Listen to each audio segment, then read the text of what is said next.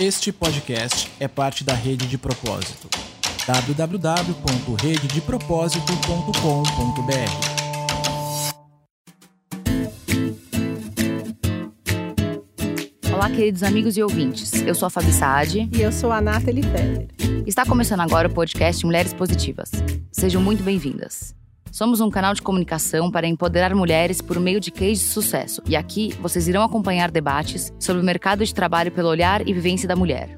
O empoderamento da mulher começa pela saúde. Quem tiver doente física ou psicologicamente não aguenta. A doença derruba. Essa frase é da nossa convidada de hoje, doutora Albertina Duarte Takiuchi.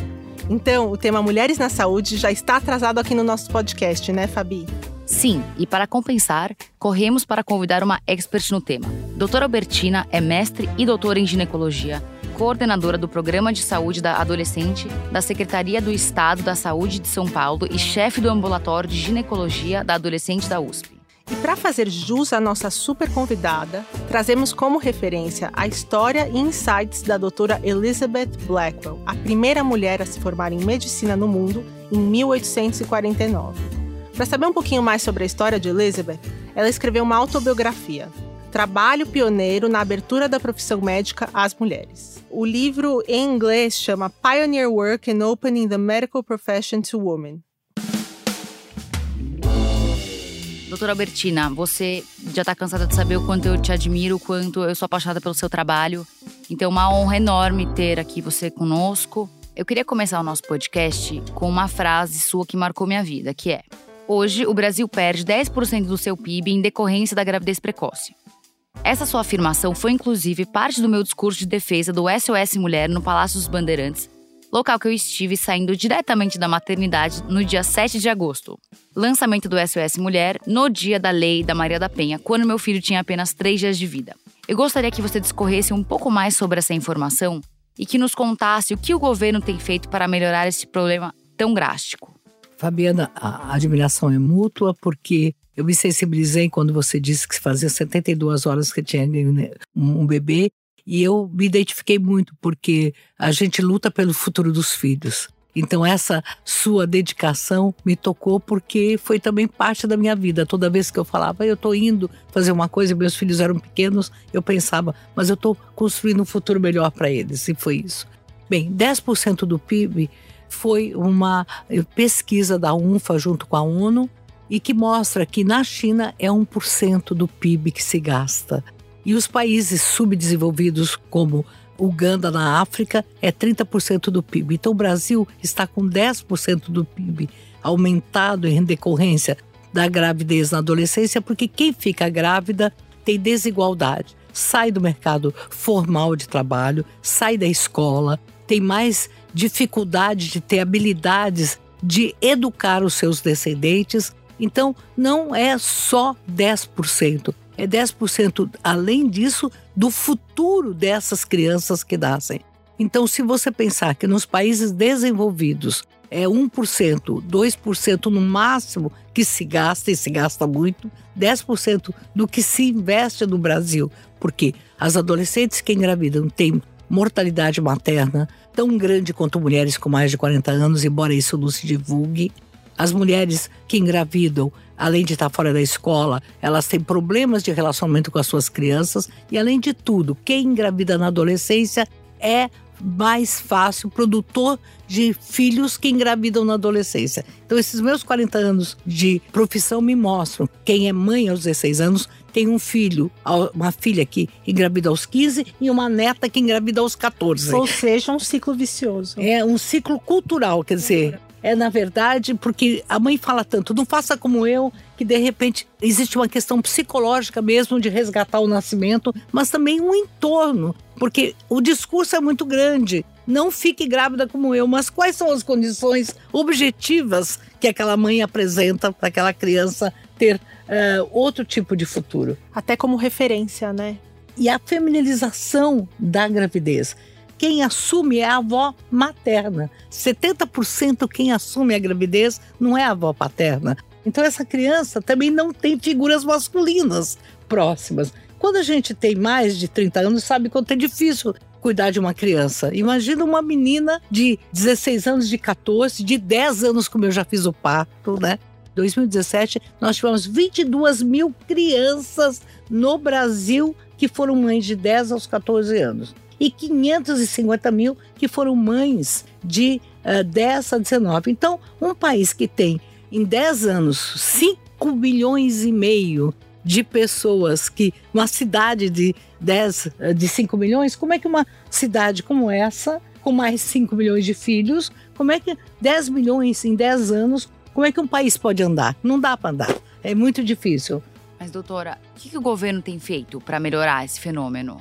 Bem, eu digo que São Paulo tem feito, tem muita honra, né? Uh, o programa do adolescente da Secretaria de Saúde do Estado de São Paulo ele começa em 1987, antes mesmo do SUS, e ele é uma lei de 2005, se tornou uma lei estadual que oficializa o programa do adolescente. São Paulo tem recebido elogios e premiações internacionais, porque em 20 anos nós reduzimos em 55%. É um novo dado. Quando foi lançado o SOS, nós tínhamos 50% e agora nós reduzimos em 55% a gravidez na adolescência no estado de São Paulo. Isso é um recorde. Os Estados Unidos, por exemplo, demorou 30 anos com super investimento para reduzir em 20%. Então nós reduzimos 55% e 49,6% a gravidez de 10 a 14 anos. Na América Latina não conseguiu reduzir a gravidez de 10 a 14 anos que é a meta do milênio, a meta do desenvolvimento do desenvolvimento sustentável era reduzir a gravidez na adolescência, mostrando que um indicador de desenvolvimento, o país que tem menos gravidez na adolescência é o país que tem mais investimentos em saúde pública. Então, São Paulo reduziu a gravidez e como simples abrindo as unidades básicas, atendendo os adolescentes, fazendo casas na adolescência como referências nos lugares mais vulneráveis e fazendo uma forma importante de discussão grupal, que eu chamo de roda de conversa.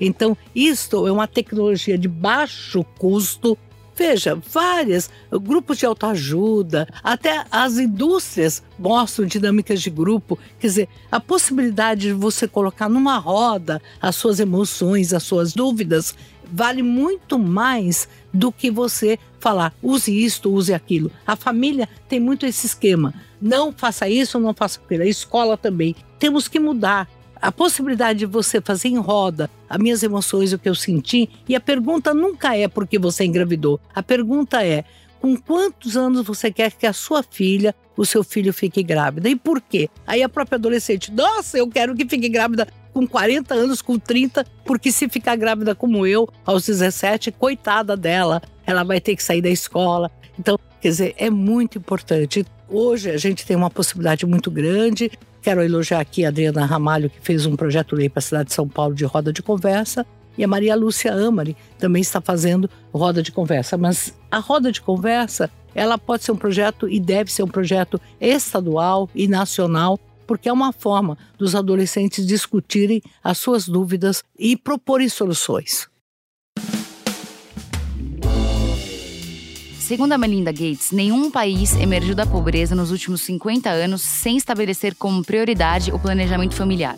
Conversamos algumas vezes sobre o tema e você me explicou que o problema do Brasil não é o baby boom, pois o país tem tido uma diminuição importante na taxa de natalidade. O que você pode dizer sobre esta afirmação da Melinda?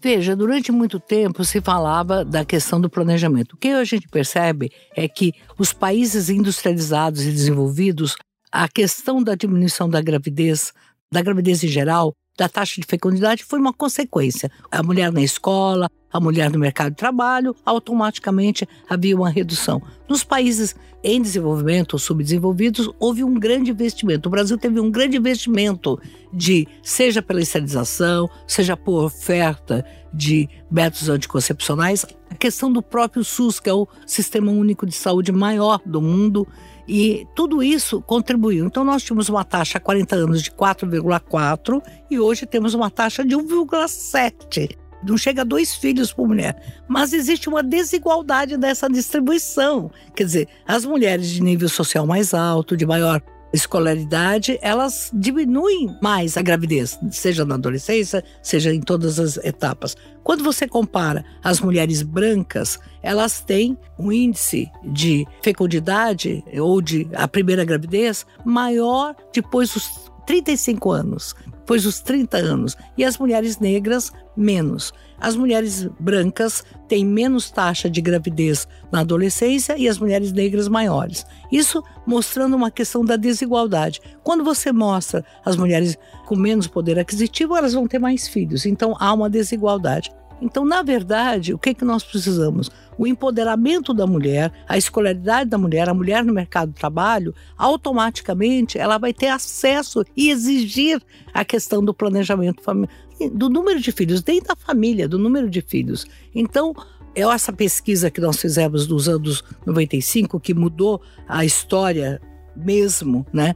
Foi uma pesquisa feita com a Organização Mundial de Saúde, e tivemos vários prêmios, mostrando que as adolescentes e os jovens conhecem os métodos anticoncepcionais. As mulheres conhecem os métodos. Entre conhecer e ter uma habilidade de decisão de usar e continuar usando o método, é preciso uma mudança de comportamento. E essa mudança de comportamento envolve uma questão física e psicológica e social ela pode ter acesso ao anticoncepcional oral, mas ela deixa de usar. Não é só porque não teve acesso, é porque se atrapalha. Tem vergonha de pedir ali, no, né, de repente, para o parceiro colocar camisinha. Tem isso, não tem? Total. E a mulher tem medo de não agradar. Esse medo maldito de não agradar, ele empaca todas as desgraças possíveis. É a mulher com mais de 40 anos que diz: Eu tenho medo de agradar meu parceiro. Então o que acontece? Uma mulher hoje, na terceira idade, está tendo mais AIDS. Por quê? Porque ela tem vergonha, medo. Ela está tão emocionada com essa nova paixão que ela se atrapalha. Então, se uma mulher com mais de 50 anos tem medo, imagina uma menor. Então, todo mundo conhece a camisinha, o preservativo feminino e masculino, todo mundo. Quer dizer, como é que a mulher aprendeu a se depilar? Né? Porque todo mundo tem vergonha de ter uma relação se não está depilada, a não ser que ela tenha uma opção. Não, eu não me depilo porque eu quero não me depilar. Mas a mulher se prepara para uma relação. E como é que ela não se prepara usando um preservativo? Veja, é todo esse medo. E o homem tem medo de falhar. Hoje a nova pesquisa foi que 40% dos homens depois de 30 anos têm problemas de virilidade, de ereção. Olha, 40%, quer dizer, o estresse mostra, os homens estão com muita dificuldade.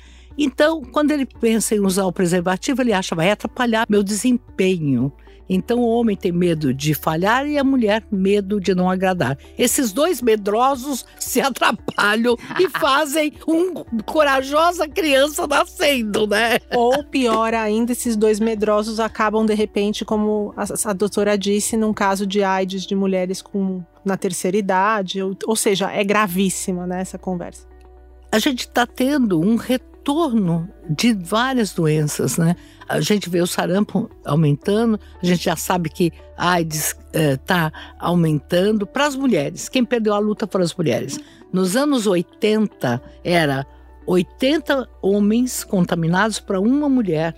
E agora é dois homens para uma mulher. Então nós perdemos em 40 anos, esse dado é chocante. Mas como né? pode, doutora, ter piorado tanto? As mulheres não evoluíram nada? Não, as mulheres casadas com um único parceiro, elas que estão mais contaminadas. Por traições? Traições e a mulher traída, ela tá tão rejeitada que ela se atrapalha tanto. Qual a mulher casada que é capaz de dizer: olha, sem preservativo não tenho relações? Ela precisa ser muito mulher. Ela precisa ser muito mulher. Então hoje, né, cada vez mais nós sabemos que as mulheres têm dificuldade de identificar a traição e principalmente quando essa traição é identificada, ela já pode ter sido contaminada. Quer dizer, olha, a gente tem retorno da sífilis, a gente está tendo retorno da AIDS, nós temos aumento da gente de gonorreia, que eram coisas do passado, estão voltando. Sem dizer o HPV. Mas por que você acha que piorou, doutora? Porque apesar desse conhecimento, continuam com a mesma dificuldade.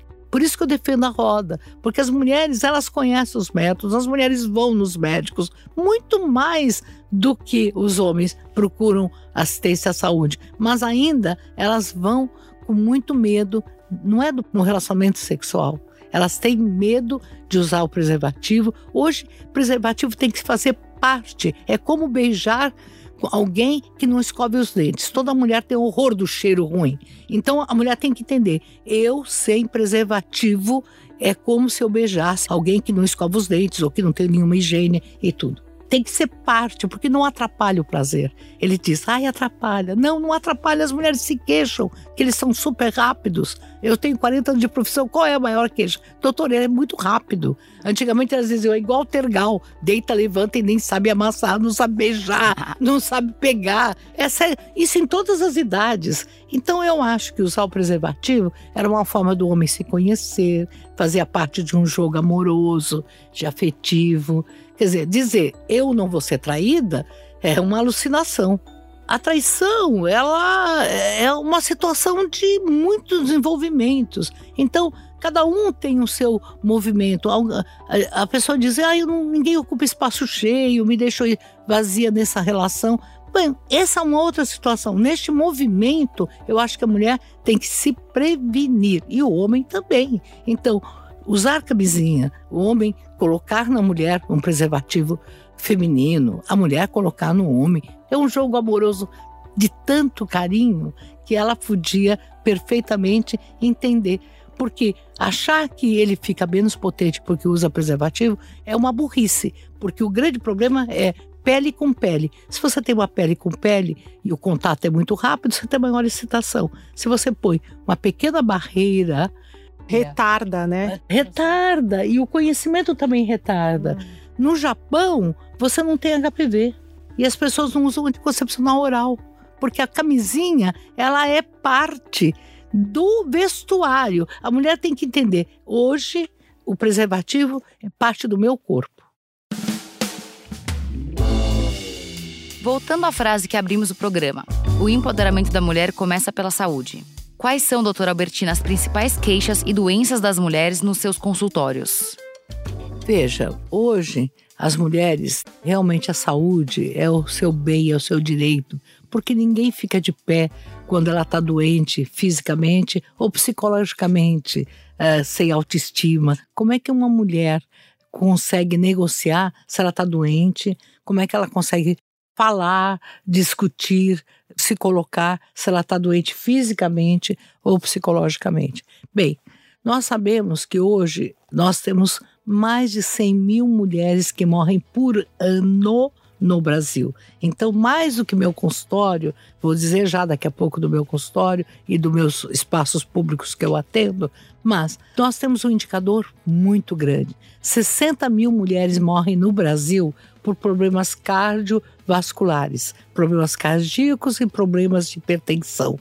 5 mil por feminicídio, 4.800. 5 mil de AIDS, 5 mil de câncer de colo de útero e 18 mil de câncer de mama. Então, começando aí, a gente já percebe que são 100 mil que podem ser evitáveis.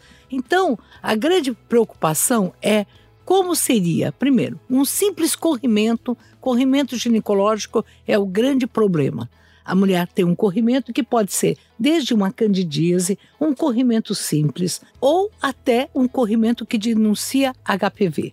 Então veja, corrimento eu diria que era é o mais frequente. Os problemas de menstruação, a pessoa tem tensão pré-menstrual e se acostuma, é natural sofrer pela cólica, pela menstruação. Gente, ninguém poderia sofrer ao menstruar. Nós não podemos sofrer ao mastigar, sofrer ao andar. Então, a menstruação é parte do nosso corpo. Depois, os problemas na menopausa.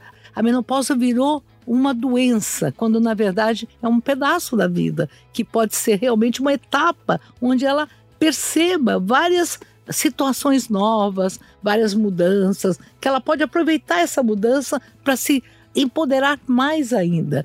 E a questão da gravidez. A questão da gravidez, então, nós sabemos que nós temos 1.500 mulheres que morrem por ano por mortalidade materna. Então, a gente percebe que, apesar do SUS, de tanto atendimento ao pré-natal, ele não está sendo com a melhor qualidade. E aquelas que quase morrem, aquelas que têm problemas em relação à gravidez. Mas tem uma coisa que não é falada, é a questão do medo da frigidez da questão do relacionamento sexual. Tem duas situações embaixo do pano, que é a violência, que as mulheres falam, quando 10% das mulheres que frequentam as, uh, os serviços públicos ou o meu consultório foram vítimas de violência sexual e psicológica, só que elas não falam. É preciso ter muita intimidade para falar. E a questão da frigidez. Eu fiz uma frase que virou uma frase do século passado, tenho muito orgulho. Eu descobri isso numa, num site italiano que virou frase. Eu falei do Jô Soares: não existe mulher fria, existe mulher mal esquentada. Adoro essa frase. E não é um pênis que esquenta uma mulher, é um olhar, é um amor. Eu tenho ódio do ponto G. Acho que o ponto G está da ponta do cabelo ao ponta do pé. Então, a questão da sexualidade, a mulher que tem medo de ser rejeitada, a mulher que não se sente querida, isso gera tanta doença. Eu diria assim: o medo da rejeição é a maior doença ginecológica. Só que ela não aparece, ela aparece com dor no corpo, ela aparece, eu tô com dor embaixo, eu tô meia fraca, eu tô meia tonta. Quer dizer, essa é uma queixa que fica por baixo do pano. Então, como ginecologista, eu digo: como é que você está se sentindo? Conta para mim como é que é seu dia, né? Porque para mim, corrimento dá para tratar, atenção para menstruar dá para tratar, tudo dá para tratar, menopausa dá para tratar, mas a questão lá de dentro, o medo que eu tenho de ninguém me. O tratamento é mais profundo, né? É. Psicológico. É. Escolhemos a doutora Elizabeth Blackwell para apimentar o nosso papo aqui hoje, porque além de quebrar uma barreira histórica e ingressar na faculdade de medicina, ela se especializou em obstetrícia, como a doutora. E também foi muito engajada com a comunidade, realizando várias ações sociais ao longo da sua vida, como a doutora Albertina também tem feito. Você pode explicar especificamente a sua atuação no programa de saúde e adolescente da Secretaria do Estado de São Paulo e também como chefe do ambulatório de ginecologia da USP? Veja, eu sou hoje a primeira mulher portuguesa que foi mestre e doutora. Eu sou uma imigrante, eu vim com sete anos de Portugal. Então não foi nada fácil. Eu estava vendo a Elizabeth, teve em 1849, teve que ser aprovada, né? As mulheres, historicamente, elas, quando ingressaram numa carreira que é masculina, Veja, eu estou falando isso há quase 50 anos, né? Quando na minha classe só tinha 10 mulheres e 80 homens, né? Era o, nem 10%. Hoje as mulheres estão meio a meio em 54 relação. 54 recentemente. Da medicina, né? Isso. Quer dizer, mas era 10%, 8%. Bem, então como é que foi esse meu engajamento? Eu sempre disse que os livros precisavam ser maiores. Não aceitava que tudo fosse tão medicalizado e tudo fosse uma planilha. Então, eu achava tudo uma dor. Eu queria que fosse alguma questão que falasse do dia a dia da mulher. Então, eu sempre fui muito engajada no movimento feminino. Em 1975, eu criei o Centro da Mulher Brasileira, que foi um, uma primeira entidade. O Rio foi a primeira, São Paulo foi o segundo. Naquele tempo meio muito difícil, 1975. Mas o primeiro ambulatório de ginecologia da infância e da adolescência surge uh, no Hospital das Clínicas, porque eu não suportava ver aquelas meninas no meio das mulheres, ouvindo aquelas mágoas. Ai, a dor do parto é essa, você vai nascer para sofrer. Antecipa o terror, né? A cólica, você tá naqueles dias, você tá incomodada. Então, eu queria essa mudança, né? Então, comecei um trabalho de dizendo: não, a menstruação é um ritual de passagem. Você ficou mulher, não é? Você ficou numa outra etapa. Vamos festejar essa menstruação. Na questão da adolescência é mais forte. Na favela, que hoje é uma comunidade da Pedra Branca, a dona Laura disse para mim assim: Olha, quando os nossos filhos são crianças, a gente coloca no chiqueirinho, que é aquele espaço para ficar. E quando os nossos filhos ficam grandes, ela nem falava adolescentes, mas jovens, eles fazem coisa de gente grande com cabeça de criança. Eu não quero que minhas filhas e meus filhos sofram como eu sofri, eu quero um futuro melhor. E essa fala de repetir a dor da mulher através do tempo me incomodava muito.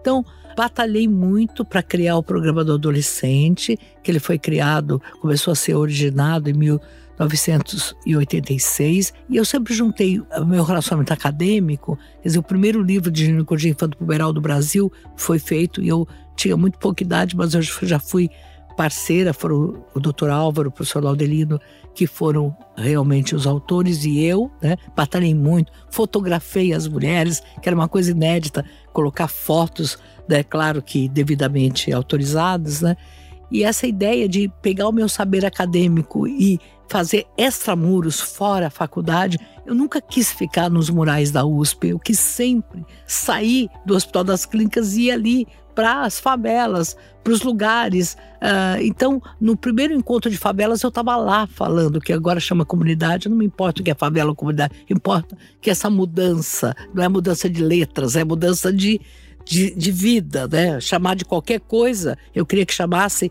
de gente, de ser e eu queria falar uma linguagem fácil. Então fiz várias falas na sala de espera do Hospital das Clínicas. Isso era inédito. Eu falei: olha, vocês vão ser atendidas. Expliquei o que era o espéculo, expliquei o que era o exame ginecológico. Então, e eu vi. Sim. Então eu tive dois doutorados. Um doutorado da vida, que é nas comunidades, nos sindicatos. Eu, eu fiz uma pesquisa com a professora Rose Muraro no Sindicato dos Metalúrgicos, onde as mulheres falavam sobre o prazer e sobre o medo e sobre a dor.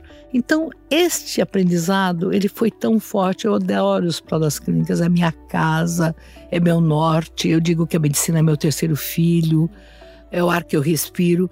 O Hospital das Clínicas é um, é um minha oca, meu ser. Eu, eu me sinto o tempo todo lá. A gente sente na sua fala essa paixão. Eu tô lendo um livro que chama O Olho Mais Azul agora, conta a história de três meninas negras adolescentes. Isso que você falou sobre a menstruação, né, sobre essa sua abertura da fala, da explicação para tirar, quebrar esses tabus, uma das meninas menstrua e as outras duas não sabem o que está acontecendo ali, o sangue saindo. E aí elas ficam totalmente assustadas.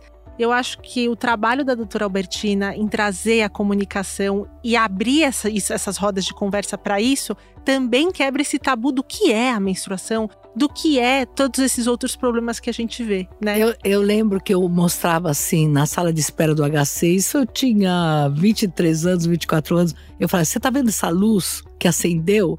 A luz é o útero. Então, o útero tem essa forma de luz. Então, para ele acender, ele precisa de todos esses fios. E a gente produziu esses fios. O homem não tem esse fio. Todo mês a gente tem uma articulação. Eu falava assim, todo mês a gente acende a luz, todo mês a gente menstrua. Virou poesia. E, e virou, é flores, todo mês a gente floresce. Então dizia assim, não é menstruar, é florescer.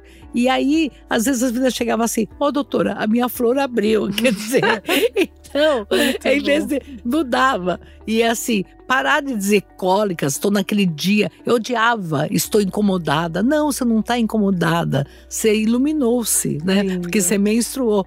E eu lembro assim que a primeira vez que eu disse né, no sindicato dos bancários e no sindicato dos metalúrgicos, quando me perguntaram para falar, eu disse assim: Veja, a, o que, que as mulheres mais me falam? Por que, que eu sou tão fria, doutora?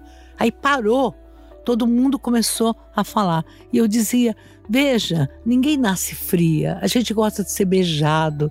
E eu falava, a gente é uma, uh, um fogão a lenha, a gente, aí, a gente é uma fogueira de São João, a gente é uma fogueira que esquenta. E o homem, não, ele é igual o micro-ondas. E elas falavam, é verdade, batiam palma. Então, aí eu acho que eu comecei a ouvir, eu falava assim, quem acha que a gente nasce fria? Levanta a mão, não perguntava quem era fria. Uhum. Então, o que, que aconteceu conosco? Que, que gostamos de beijar, de abraçar, de olhar no olho, de ser elogiada. Quem que deixou de esquentar a gente? E elas falavam, os homens batiam palma. Então, isso foi tão forte como dar aula na pós-graduação.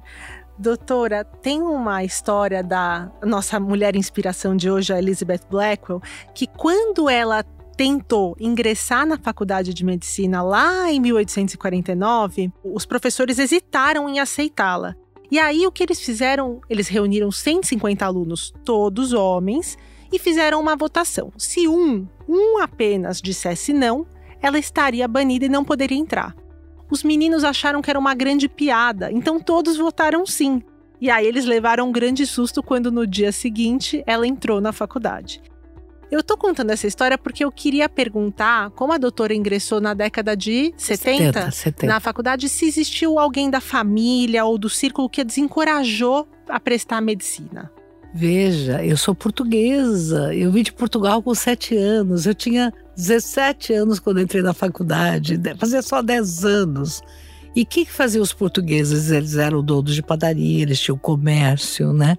Eles eh, trabalhavam no ramo da construção. A minha família era muito simples, sou de imigrantes muito simples, né? Então, primeiro, pobre não pode fazer medicina. E depois, mulher menos ainda. Então, não só encorajavam que eu tive que fazer o normal e o científico escondida. Minha mãe não sabia que eu estava fazendo científico. Eu fazia científico era porque era dividido. Então normal para fazer ser professora e científico porque eu ia fazer faculdade. Uh, a minha mãe não sabia que eu prestei vestibular de medicina. Quando elas começaram as pessoas, parabéns à sua filha vai entrar na faculdade de medicina, a minha mãe chorou, porque ela não queria que eu fizesse medicina. E não é toda a minha família portuguesa. Eu fui a primeira mulher daquela região aqui, de onde nós estamos, aqui no Itaí, Bibi, que naquela época tinha carroça. Veja, estou falando do tempo de 50 anos atrás. Ah, passava carroça, passava cavalo, tinha chácaras aqui de flores. Os portugueses tinham muitas chácaras, então era melhor eu ser chacareira. Eu sou filha de agricultores e de, de pessoas da construção civil de Portugal. Então, não era para ser. Não é, não é que só desencorajaram, as pessoas não acreditavam. É a história de tantas mulheres, né? Essa história do desencorajar, e mesmo assim, olha. Não vai dar certo. e deu, deu muito certo. É tão difícil que eu fui escondida. Eu me escondi no vestibular. A minha mãe pensou que eu ia prestar vestibular para ser professora, que eu sou hoje, mas na faculdade de medicina. E aí, falando sobre, voltando, resgatando sobre a autoestima da mulher, eu vi uma fala sua que me assustou muito, que um percentual muito alto dos homens abandonam as mulheres em casos de câncer de mama ou quando elas estão doentes, e isso não acontece do outro lado, né? A mulher fica até o fim. E isso derruba ainda mais a mulher nessa situação já delicada, né? Olha, não é um percentual, é 60% das mulheres são abandonadas quando elas têm câncer de mama. E depois, quando elas não são abandonadas, como elas têm dificuldade, medo no relacionamento sexual, os homens então, eles tornam como se ela fosse um objeto quebrado, né? Então, se essa mulher tem dificuldade de ter relação, porque a vagina fica muitas vezes com menos lubrificação, porque tem uma supressão dos hormônios como parte do tratamento, esse homem não se preocupa absolutamente em que ela vá buscar ajuda da lubrificação, desde cremes até tratamentos, porque ele, na verdade, a ignora, ele não palpa, ele não põe a mão mais nela. E ela sente isso. Agora, o homem, quando o homem tem câncer de próstata, Quantas mulheres falam, ele não tem mais ereção, doutora, ele tem medo, ela fica do lado, ela abraça, ela cuida. Quer dizer, é totalmente desigual. Se a mulher tem um infarte, o homem nem quer mais saber. Olha, a família também em torno. Ela está doente, ele tem todo o direito de buscar uma pessoa jovem. Ele é jovem, ele precisa procurar. A mulher não. O direito dela é cuidar daquele homem. Ela cuida até do ex-marido. Tem ex-marido que tem câncer, vai embora, fica com a outra e volta para morrer em casa da primeira mulher, né? E, e, é um pouco como a sociedade também encara isso. Se a mulher abandona o homem, existe todo um xingamento em cima dela. Se o homem abandona, poxa vida, mas também, né, ela estava ali naquela situação. Como nós, homens e mulheres, enxergamos diferente os papéis de cada um. Quando a mulher ela não consegue engravidar, toda a família sabe. Olha, ela é infértil, ela é uma árvore seca. Só que 35% são os homens que são também os responsáveis pela infertilidade. Só que quando o homem é infértil, a mulher esconde, ela poupa. Nenhum homem revela que ele é infértil. A mulher, se é fria, vira domínio público, com piadinhas nas festas, principalmente Natal, Ano Novo. não sai mais coelho desse mata, tá, tá, tá. Quando o homem às vezes está dois anos sem ter relação, porque ele não tem ereção, a mulher tem que estar tá muito brava para denunciar isso. Ela tem que estar tá enlouquecida para dizer: olha uma mulher numa festa de fim de ano dizendo: esse cara não tem ereção, ele não tem relação comigo há, dois anos, há três anos. Ela tem que estar tá enlouquecida, ela não fala. Agora ele conta. Conta. Ele conta e ri. Conta e ri. Uma dica que eu queria que ficasse: veja, os meninos jovens estão tomando muito Viagra, muito Cialis, muito todos esses excitantes. Veja, a mulher ela é treinada, como eu disse, para agradar e o homem tem medo de falhar. Mas se o homem conseguir perceber o olhar no olho, o abraço, o afeto, é isso que vai fazer com que ele também fique mais calmo, não concentre só na ereção. Veja, esse menino também é infeliz, ele foi treinado para ter o medo do tamanho do seu pênis. E a mulher quer, ou qualquer relacionamento quer, o tamanho do carinho. Esse tamanho, a vagina só tem de 8 a 11 centímetros. O homem enlouquecido por um tamanho tão grande. O tamanho é o afeto. A mulher prefere da cintura para cima esse carinho, olhar no olho, o beijo, o abraço. Se ele fizer esse treinamento, ele fica com mais desempenho, ele fica mais calmo. A relação sexual é uma dança e essa dança é feita a dois. E se ele usar o preservativo, é um jeito, é um adereço dessa dança e vai ficar muito mais forte.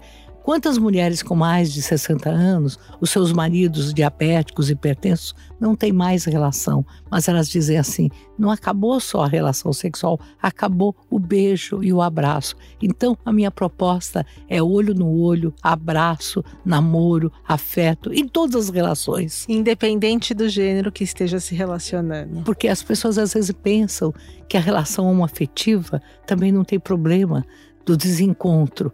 Veja, o grande problema é a queixa, é um parceiro apressado, um parceiro que não olha no olho. Então, vamos nos olhar nos olhos, vamos o toque, o toque da mão, o toque do abraço e olhar o outro, olhar o cabelo do outro, o olhar do outro, o jeito do outro, vibrar com o outro. A questão não é gosta, gosta. Ai, será que gosta de mim? Não, eu sempre falo para as mulheres, não faça essa pergunta, será que gosta de mim? Pergunta, quanto eu pago de pedágio por este gostar?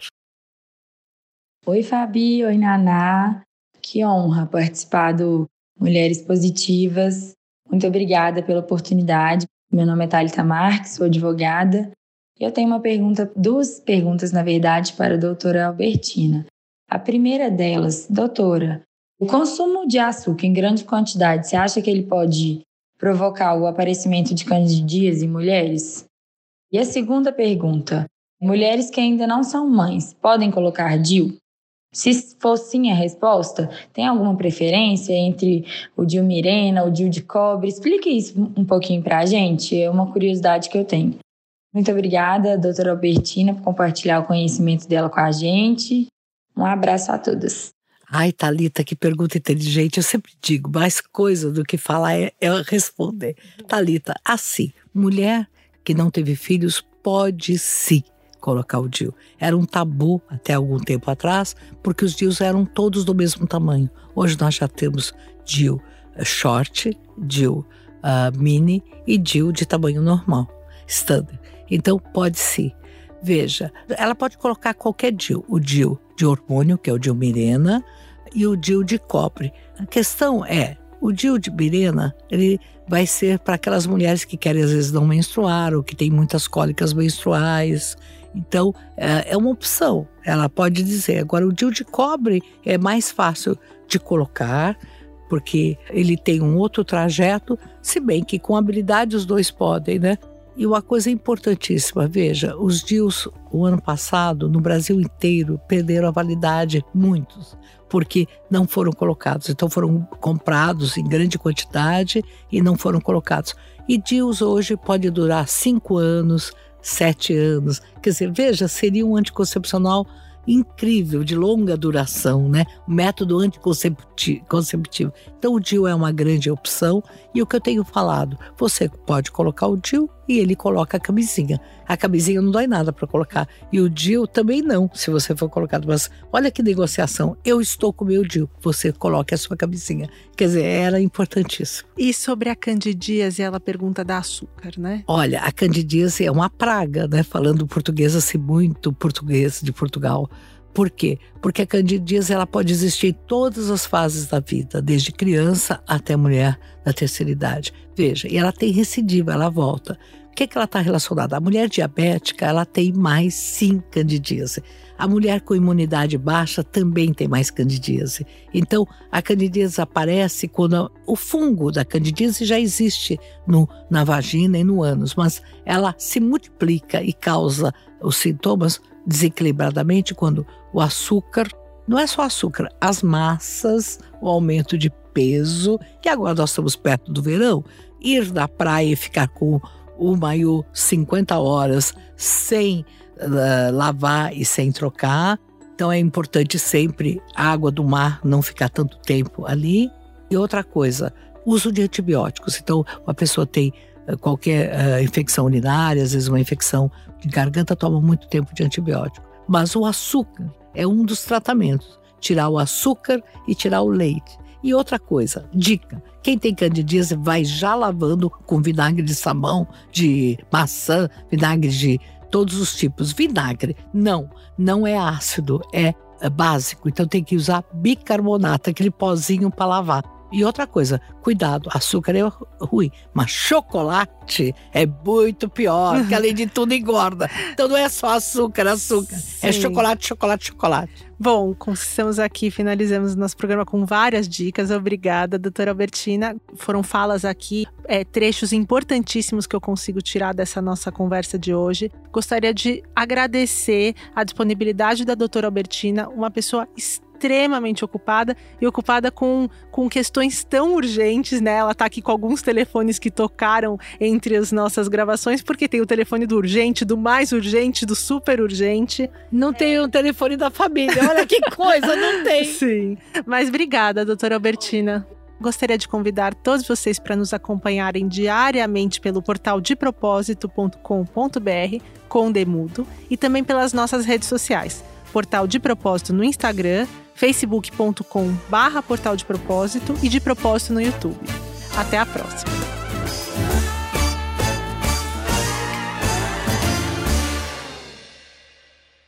Apresentação e roteiro Fabi Saad e Nathalie Feller. Direção Samuel Leite. Produção Tata Finoto. Edição Guilherme Silva. Este podcast é parte da rede de propósito www.rededepropósito.com.br